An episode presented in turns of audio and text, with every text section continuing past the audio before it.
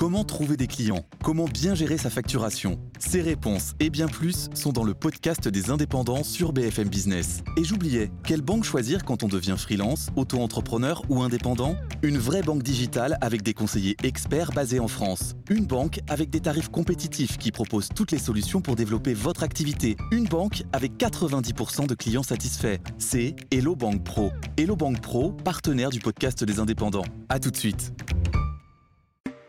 BFM Business, Tech RH, tout comprendre sur l'innovation dans les ressources humaines, présenté par Alexia Borg. Bonjour à tous et bienvenue dans une nouvelle émission Tech RH. Cette semaine, nous allons voir comment les entreprises innovent pour créer plus de diversité et d'inclusion. Et pour en parler, j'accueille dans le grand talk Guillaume Proust, dirigeant d'agence de mannequins, ainsi que Mathilde Lecos, DRH de Mazar. Nous allons ensuite avoir dans la Minute Geek Arnaud Leroux qui va certainement encore nous surprendre parmi euh, toutes ces histoires et toutes ces innovations. Et j'accueille Sophia Ruffin, fondatrice et présidente de Five Discovery pour l'innovation de la semaine. Et nous finirons par l'œil de l'expert avec Thomas Durand, cofondateur d'Open Media. Mais tout de suite, ils sont dans la tech, ils sont dans les RH et ils sont avec nous pour le grand talk. BFM Business, Tech RH, le grand talk. Et avec moi Mathilde Lecoz et Guillaume Proust pour parler diversité et inclusion. Bonjour messieurs dames. Bonjour. Alors on va parler d'un sujet euh, qui est encore assez euh, touchy, un petit peu euh, controversé. C'est les femmes dans la tech aussi. savoir comment est-ce qu'on peut avoir plus de diversité, plus d'inclusion, comprendre peut-être la différence entre diversité et inclusion, c'est pas la même chose. Euh, je vais commencer à aller. La dernière fois, c'était vous, Guillaume. Je vais commencer cette fois-ci par Mathilde. La grande question. et oui, la grande question. Euh, déjà, en tant que DRH euh, de Mazar, peut-être vous pouvez nous dire comment est-ce que les DRH aujourd'hui tentent d'innover pour avoir plus de diversité et d'inclusion? Et effectivement, et peut-être aussi revenir sur ton point de la enfin en tout cas la différence entre diversité et inclusion. Enfin, en tout cas, moi je vois une, une différence. La diversité, ça va être euh, le fait de vouloir quelque part mettre en place des programmes pour représenter peut-être différentes euh, bah, personnes selon son origine, euh, sa religion, son orientation sexuelle, son genre, etc. Alors que l'inclusion, pour moi, c'est mettre en place les conditions pour, sans stigmatiser, en fait, quelque part l'appartenance à ce qu'on pourrait dire une communauté ou pas, euh, le fait que chacun, quel que soit son poids, son histoire, ses origines, ses croyances, se sente accueillis, respectés. Et pour moi, c'est vraiment la définition du bien vivre ensemble. Euh, oui, parce qu'en en fait, c'est ça qui est intéressant. C'est-à-dire que autant on peut mettre des dispositifs en place pour dire tout le monde est le bienvenu, mais une fois qu'ils sont à l'intérieur de l'entreprise, Comment ça se passe? Exactement. pas toujours, il euh, n'y a pas toujours cette inclusion euh, qui, est, qui, est, respectée. Pas facile à mettre en place pour un DRH. Alors pas facile. C'est vrai qu'au début, il faut déjà avoir euh, quelque part cette toutes ces représentations au sein de son organisation. Et du coup, comment innover? Moi, je pense par exemple aussi à comment on va pouvoir recruter sans CV. Moi aujourd'hui, dans mon si je prends mon industrie, on recrute beaucoup avec les diplômes. Les diplômes aujourd'hui ont leur poids, ça, ça aide aussi les recruteurs bah, à prendre des décisions, surtout quand on soit beaucoup beaucoup de candidatures. Et par exemple, on travaille avec Gochaba, avec Emurvan, qui a développé des jeux en ligne qui vont pouvoir permettre à des candidats de pouvoir démontrer de compétences davantage cognitives et qui vont nous aider nous à peut-être recruter justement au-delà d'un diplôme, au-delà d'un photo, au-delà d'un parcours type tracé. Et ça, par exemple, c'est des innovations qui, pour moi, contribuent, par exemple, à l'égalité des chances et à aller chercher des candidats de tout horizon. Merci. Et de, du côté alors euh, de Guillaume, on a, j'ai beaucoup de choses à évoquer avec vous, Guillaume, hein, aujourd'hui, parce que quand même, directeur de plusieurs agences de mannequins, on va parler de diversité, d'inclusion aussi dans, dans ce milieu-là. Euh, quelque part, euh, peut-être quelques chiffres sur les femmes dans la tech? Alors en effet, c'est assez criant en fait. Dans le, si on regarde le Next 40, par exemple, les 40 plus importantes euh, startups euh, qui sont listées par French Tech, ou encore le FT 120, euh, on, retrouve sur le Next 40 zéro femme à la direction de ces startups. Et sur le 120, on trouve moins de 15% de femmes qui sont dans la tech. et si on regarde au niveau international, en fait, c'est pas forcément guère mieux. Donc il y a un vrai sujet aujourd'hui sur la parité, sans parler non plus, en effet, de la diversité qui est encore plus large que le sujet de la parité. Exact. Et alors justement, euh, comment on peut faire pour lutter contre ces stéréotypes peut-être qui viennent... Euh, on va dire enclencher euh, une, mauvaise, une mauvaise vision de, la femme dans la tech ou en tant qu'entrepreneur? Ben, en fait, on, se rend compte que ça commence très tôt. Ça commence à l'école. Où, en effet, mm. à l'école, les professeurs, nos familles nous disent, voilà, les femmes sont plutôt des profils pour faire du littéraire et pas mm. forcément de la technique, pas forcément mettre les mains dans le cambouis. La technique, c'est en effet une, une, image où seulement 23% de, de, femmes sont dans ce business. On voit, c'est un, un business extrêmement masculin. Et les startups pensent que comme elles sont agiles, en fait, euh, elles, laissent la place aux femmes ou euh, à toutes les euh, communautés. En réalité, ce n'est pas le cas parce qu'on constate aussi, il y a une étude GenderScan sur 117 pays qui montre que 46% des femmes ont subi des comportements sexistes. Donc on voit, il y a un travail énorme à faire pour intégrer la communauté des femmes, mais aussi les autres communautés. Alors justement, parlant d'autres communautés, comment est-ce qu'on peut euh, mettre en place ces dispositifs de, plus d'inclusion sans rentrer euh, dans de la discrimination positive? En fait, je pense que l'enjeu, c'est de comprendre déjà est-ce qu'il est qu'il existe des biais dans son organisation, conscient ou bien souvent inconscient. Et une fois qu'on les a identifiés, compris, ça nous permet justement de voir quels sont les peut-être voilà les, les, les, terrains de jeu dans lesquels on va pouvoir aller ou en tout cas les, les actions qu'on va pouvoir mettre en place. Voilà, je donne un exemple. Alors je reviens peut-être sur la, enfin la, parité, mais en tous les cas c'est vrai que si on prend l'exemple euh, du recrutement des femmes, nous dans les métiers tech, on va recruter par exemple euh, plutôt dans des écoles d'ingénieurs et statistiquement déjà ben, dans ces écoles d'ingénieurs il y a moins de femmes. Donc, on sait que déjà, quelque part, le vivier de candidats qu'on va adresser, il est déjà déficitaire en termes de, parité. Donc, faut-il justement rester uniquement sur ce vivier de candidature ou justement, est-ce qu'on peut aller dans d'autres enjeux? Je pense par exemple aujourd'hui à beaucoup d'organisations, d'observatoires, d'associations qui œuvrent par exemple à reformer euh, des femmes sur des compétences technologiques, donc peut-être pas issues de profils ingénieurs dès le début, mais qu'on souhaitait se réorienter par la formation continue, etc. Donc en fait, l'idée c'est vraiment déjà de comprendre quels sont les biais, etc. Euh, ça va être exactement la même chose sur euh, bah, quelque part les origines, les nationalités, euh, même le, alors les religions, ça c'est encore un petit peu différent parce qu'il y a aussi des sujets de faut-il tout adresser et ça c'est un sujet que j'aime bien aussi dans la diversité et l'inclusion. Qu'est-ce qui est quelque part du débat on va dire euh, intime. Enfin voilà, euh, dans le sens, on va pas demander aux gens quand on les recrute euh, quelles sont leurs religions ou leur orientation sexuelle. C'est pour ça que je trouve que le sujet de la diversité, enfin moi si demain on commence à me dire il faut que tu puisses démontrer que tu as une représentation, enfin tu as une répartition représentative de la population française sur différents axes, je me dis mais attends, j'ai demandé aux gens de se déclarer, je vais contrôler. Enfin c'est là où on voit le sujet vicieux. Par contre, s'assurer que dans l'entreprise on a une façon de parler je prendrai l'exemple, par exemple, vous savez, les sujets de la parentalité. À force de dire papa, maman, tout le temps, est-ce qu'on n'est pas exclusif, par exemple, des couples euh, homosexuels où en fait ils vont pas forcément toujours se définir par il y a un papa et il y a une maman? Mmh. Est-ce que parler du congé second parent n'est pas une façon beaucoup plus inclusive et donc dans laquelle certains couples vont se retrouver plutôt que de dire le congé pour les papas ou pour les mamans. Donc en fait, c'est beaucoup c'est pour ça que je préfère parler du sujet d'inclusion qui est un qui permet en fait de mettre en place un environnement dans lequel sans stigmatiser les individus parce qu'on n'a pas toujours envie de parler de ces sujets-là non plus et de n'est pas un porte-étendard en disant bah voilà, je suis tel bord, telle origine, telle religion. Par contre, faire en sorte que jamais en fonction de ses croyances ou de voilà de son orientation, eh bien on se sent exclu ou jugé ou stigmatisé, voire minoritaire. C'est-à-dire s'assurer qu'il n'y a pas un courant de pensée qui écrase les autres. Et, alors ça, c'est très français quand même, parce que par exemple aux États-Unis, quand on postule à une offre d'emploi, on nous demande si on est euh, blanc, euh, euh, noir, caucasien. Enfin, on nous, pose des questions assez absurdes, enfin assez étonnantes en tout cas pour nous Français. donc c'est quand même, faut, faut le souligner. Et c'est hein. Il y a plein de questions d'ailleurs qui sont interdites. Même aux États-Unis?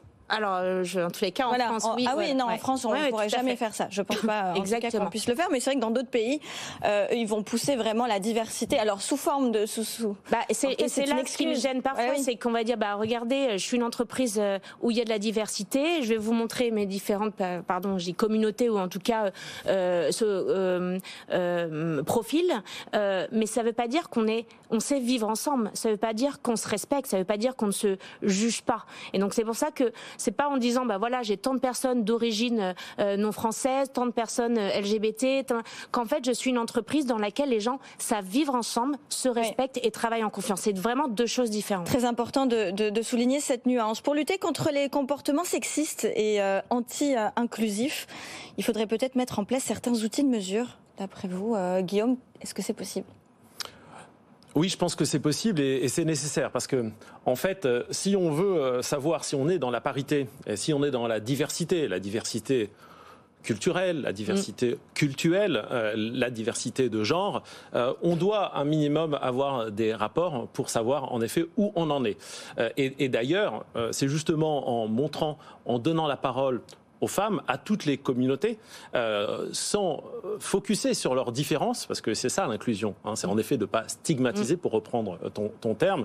Et évidemment qu'il faut euh, avoir euh, des, des, stats, évidemment qu'il faut suivre un minimum les choses.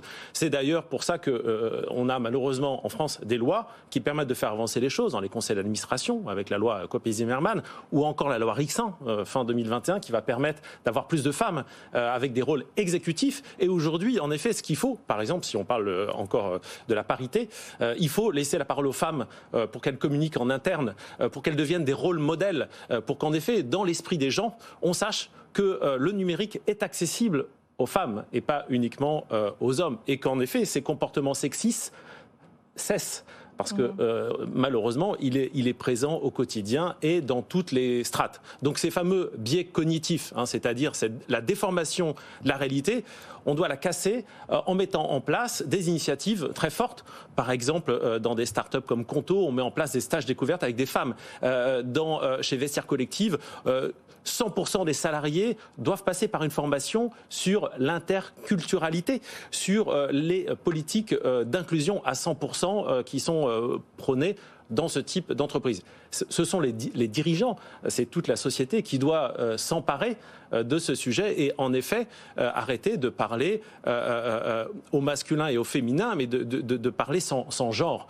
on voit des initiatives incroyables. Je pense à l'initiative récente de l'Espagne qui interdit la publicité sexiste sur les jouets.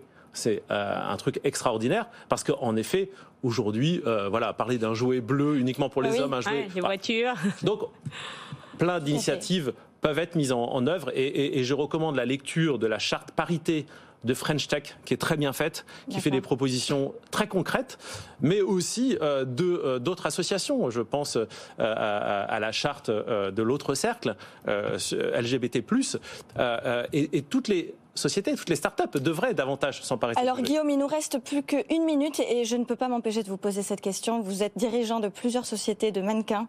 Est-ce qu'il y a euh, de la diversité, plus de diversité chez les mannequins? Est-ce qu'on va avoir aujourd'hui des femmes d'un mètre cinquante, d'un mètre soixante-cinq? Est-ce qu'on va avoir des tailles 40 euh, dans les affiches? Où est-ce qu'on en est?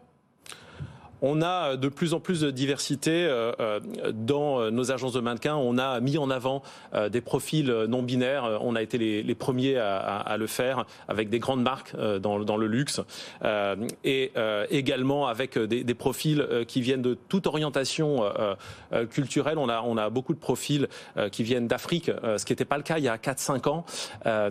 on a aujourd'hui, s'il y a une vraie volonté de, de, faire ouvrir la la diversité, euh, c'est une, question d'initiative. Donc les entrepreneurs doivent prendre des initiatives dans ce sens.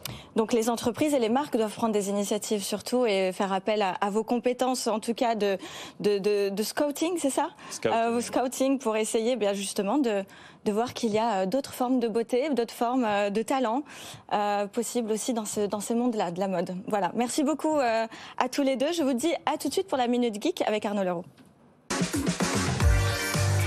BFM Business, Tech RH, la Minute Geek.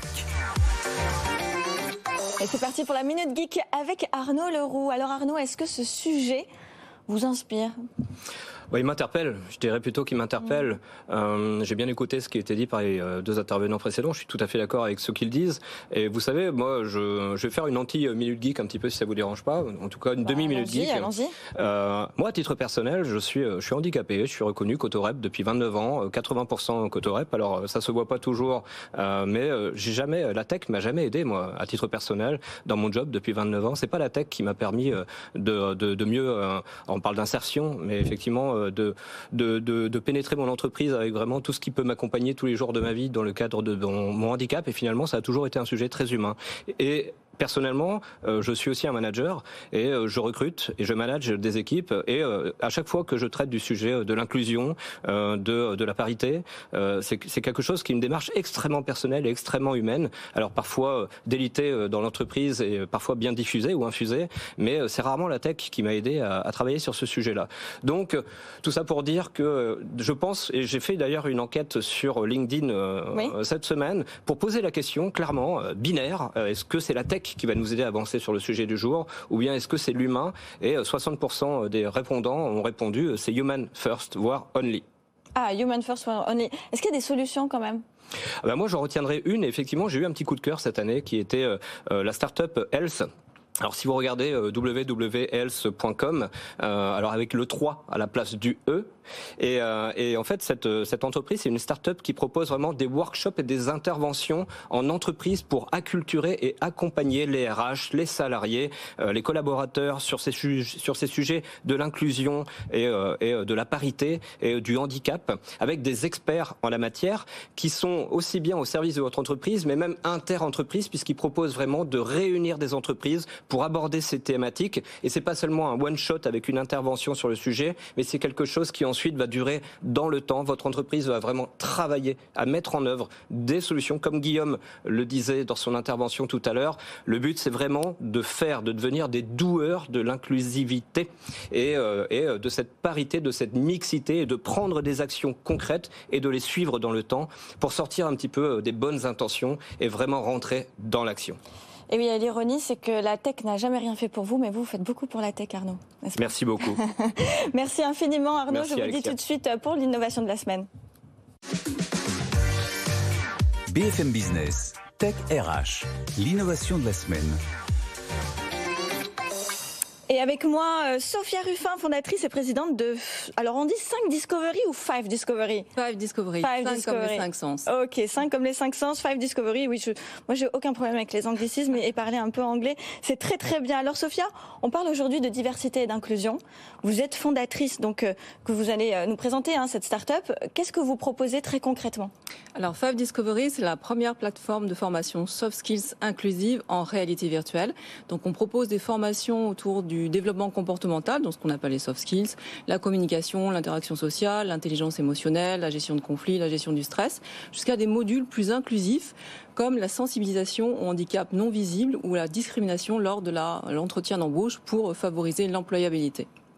Alors, euh, réalité virtuelle, là on part quand même sur d'autres mondes, réalité mixte, on parle beaucoup hein, sur ce plateau de métavers, réalité mixte, réalité mm-hmm. virtuelle, augmentée. Comment est-ce que ce type de technologie peut être euh, une plus-value pour les entreprises? Qu'est-ce qui vient distinguer, par exemple, que d'une autre formation ou, de conférence, par exemple, pour sensibiliser sur le sujet? Comment est-ce que cette technologie peut aider plus? Alors déjà, il faut partir du postulat suivant, c'est que la tech doit aider l'humain et pas l'inverse. Donc la tech doit être au service de l'humain et les technologies immersives doivent suivre euh, ce déploiement vers l'évolution de l'humain.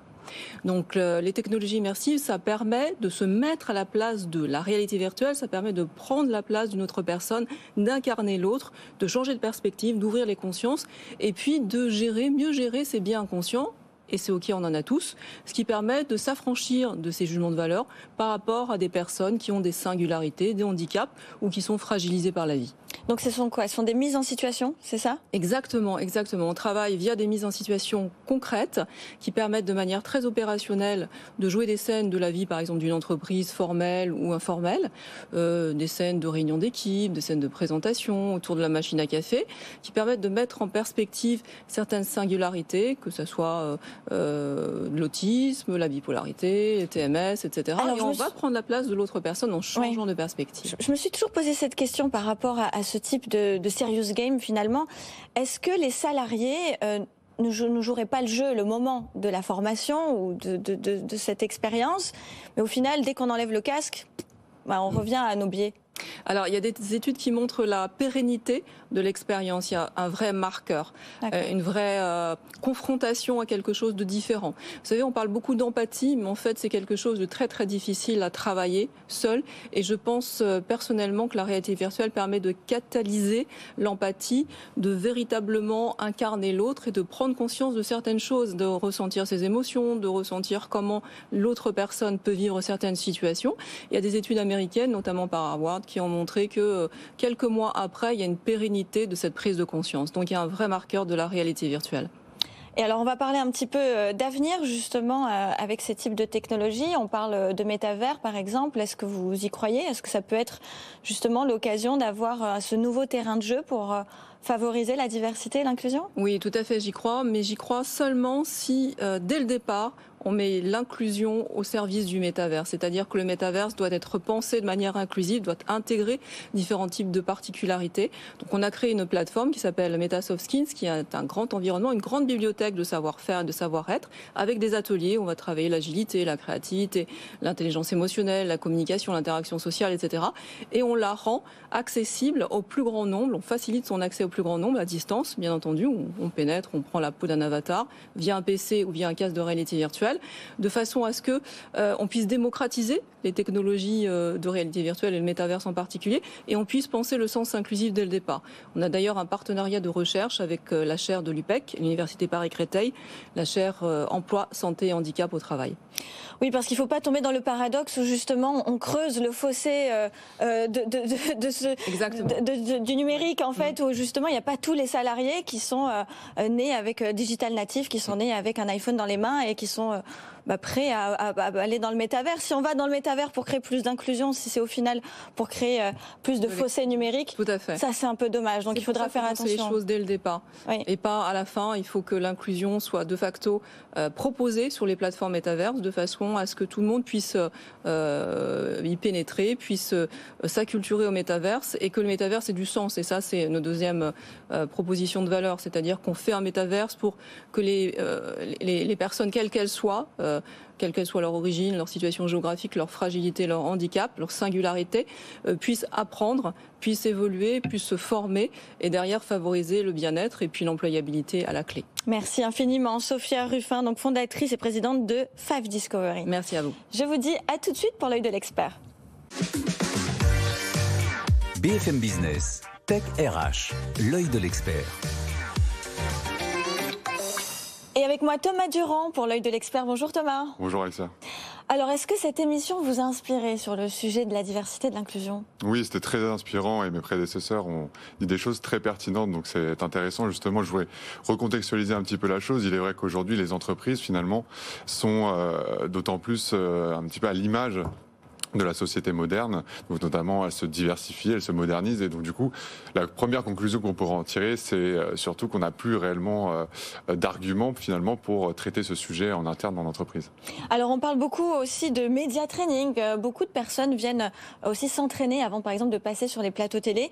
Est-ce qu'on peut imaginer plus de femmes justement euh, qui viennent s'entraîner pour euh, aussi euh, oser prendre la parole parce que finalement on n'a on pas beaucoup de parité aussi hein, sur les plateaux. Parfois on nous le reproche souvent mais on fait aussi avec, avec ce qu'on a, non mais je pense que déjà la, la diversité et la parité augmente honnêtement on peut le on peut le voir je pense. Et il faut il faut que ça augmente. Je pense que justement cette parité va donner un mix un petit peu de tout ce qui va être des arguments un mix aussi des connaissances un mix des expériences et tout ça peut que être bénéfique, justement, que ce soit pour l'univers du média, mais aussi l'univers euh, en globalité de l'entreprise. Oui, parce qu'effectivement, ça reste encore un, sujet hein, chez nous euh, dans les médias, cette parité. Euh, qu'est-ce que vous conseiller, pourriez conseiller aux, entreprises justement pour aller plus dans ce sens-là? Il y a plusieurs choses sur lesquelles ils peuvent travailler. Euh, je pense qu'il est intéressant dans un premier temps de communiquer euh, peut-être en interne sur une politique euh, de diversité et d'inclusion, qu'elle soit vraiment réelle et qu'elle soit mise en place. Je pense qu'on peut aussi nommer une ou un responsable finalement qui va s'occuper de ça, donc vraiment faire une analyse de l'entreprise à l'instant T et donner des axes de développement. Ça peut être aussi très simplement mise en place au sein des processus de recrutement, donc accentuer la diversité au sein des processus de recrutement et in fine potentiellement aussi mettre euh, en place euh, des formations pour les collaborateurs qui puissent prendre part et être tous sur le même pied d'information du coup justement. Alors, on, parle aussi euh, de l'amélioration de la cohésion des équipes. Justement, est-ce qu'on peut euh, peut-être, comme vous le disiez à juste titre, intégrer plus de, personnes qui sont en charge justement de ça? Oui. Alors, oui, euh, effectivement, bah, déjà dans cette dans cette stratégie un petit peu de, mise en place, forcément, les entreprises en tirent des, des, bénéfices directs. Et je pense que ça vient aussi bien sur la cohésion des équipes au global, parce que des personnes qui se sentent bien en entreprise pour ce qu'elles sont, finalement, vont avoir des ambitions beaucoup plus long terme dans l'entreprise, et on y gagne forcément dans la cohésion, mais aussi bien sur la fidélisation. Donc ça, c'est très intéressant euh, de le mettre en avant. Euh, et on remarque aussi indirectement que chaque pôle au final de l'entreprise euh, va gagner et va être gagnant dans cette histoire parce que même les managers vont créer des équipes plus créatives par de biais justement des expériences et des différents points de vue. Merci infiniment Thomas Durand pour ce, ce, bel œil de l'expert pour finir cette émission sur, la, sur le sujet de la diversité et de l'inclusion. Je vous dis à la semaine prochaine pour une nouvelle émission Tech RH. BFM Business, Tech RH.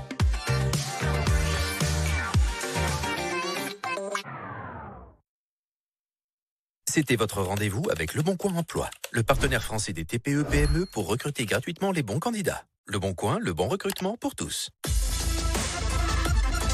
Les essentiels BFM Business, ce qu'il ne fallait pas rater cette semaine dans Good Evening Business. BFM Business. Good Evening Business. La grande interview, Edwige Chevriot. Bonsoir à tous, bienvenue dans la grande interview. C'est une personnalité, euh, c'est la première fois qu'elle s'exprime. C'est l'ambassadeur d'Allemagne en France. Bonsoir, Hans-Dieter Luca. Bonsoir. Je vais rappeler que vous avez été très intéressant ambassadeur d'Allemagne auprès de l'OTAN, donc vous avez, euh, vous connaissez bien toutes les questions de défense. Mais on a appris tout à l'heure, ça nous a un peu surpris, qu'il y avait eu une sorte de coup d'État raté évidemment, mais en Allemagne, qui avait quand même 25 interpellations, 52 personnes visées, et qui avait derrière la fameuse idéologie des Reichsbürger. Surtout, certains se posent cette question est-ce que les Russes sont en arrière-plan? Est-ce que vous pouvez nous éclairer un peu sur ce qui s'est passé en Allemagne? Euh, Je pense que les investigations sont en, cours. Donc il faut s'attendre aux résultats des investigations. Cette communauté donc des, des Reichsbürger est bien connue. C'est une euh, minorité d'extrême droite. Ce sont des gens qui, ne reconnaissent pas l'État allemand, hmm. nos instituts, nos lois. Euh, donc ce sont vraiment des extrémistes. C'est inquiétant. Mais pour le moment, on n'a pas des informations donc, sur le contexte. Donc, il faut vraiment s'attendre aux investigations des autorités allemandes. Est-ce que vous, vous diriez, alors au-delà de ce qui se passe là, hein, euh, comme vous dites, les investigations sont en cours, est-ce que vous sentez quand même là, sur les réseaux sociaux, est-ce que les Russes sont très très présents dans une forme de désinformation? C'est ce qu'on dit en France, est-ce que vous le dites aussi en Allemagne? Euh, Oui.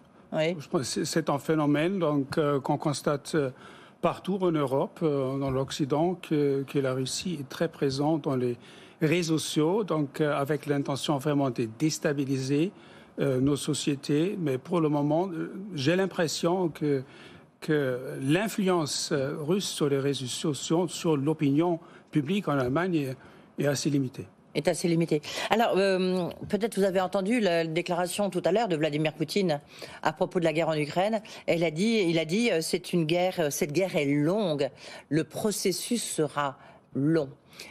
Est-ce qu'en Allemagne, il y a une forme de lassitude par rapport à cette guerre en Ukraine et les conséquences évidemment que ça a sur le plan économique, énergétique mmh. et donc sur la vie au quotidien des, Allemands? Mmh. Je ne vois pas de lassitude. Bien, bien, bien, évidemment, donc, euh, euh, la guerre a déclenché euh, une crise énergétique. Il y a l'inflation. Ce n'est pas facile pour la population.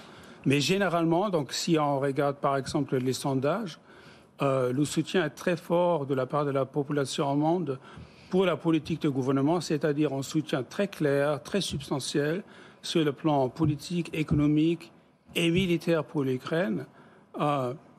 Euh, compris l'aspect militaire. Donc, pour vous donner un exemple, l'Allemagne a fourni euh, des armes lourdes, des armes à l'Ukraine cette année à, à, une hauteur de plus de 2 milliards d'euros. C'est-à-dire c'est très substantiel. On fait ça ensemble avec nos alliés. Et comme le chancelier a dit, donc il faudra soutenir l'Ukraine euh, jusqu'au bout, aussi longtemps qu'il faudra. Oui, d'accord. Et, là, de ce point de vue-là, les, les, positions sont alignées en Europe, vous avez le sentiment? Tout à fait. Oui. Aussi en franco-allemand. Donc, je ne le vois pas donc, en désaccord en ce qui concerne euh, le soutien euh, de l'Ukraine, car là, il s'agit vraiment du futur de l'Europe, n'est-ce pas? Il s'agit de, de l'ordre européen, de notre sécurité, aussi de notre liberté, euh, d'où la nécessité vraiment de tenir le cap.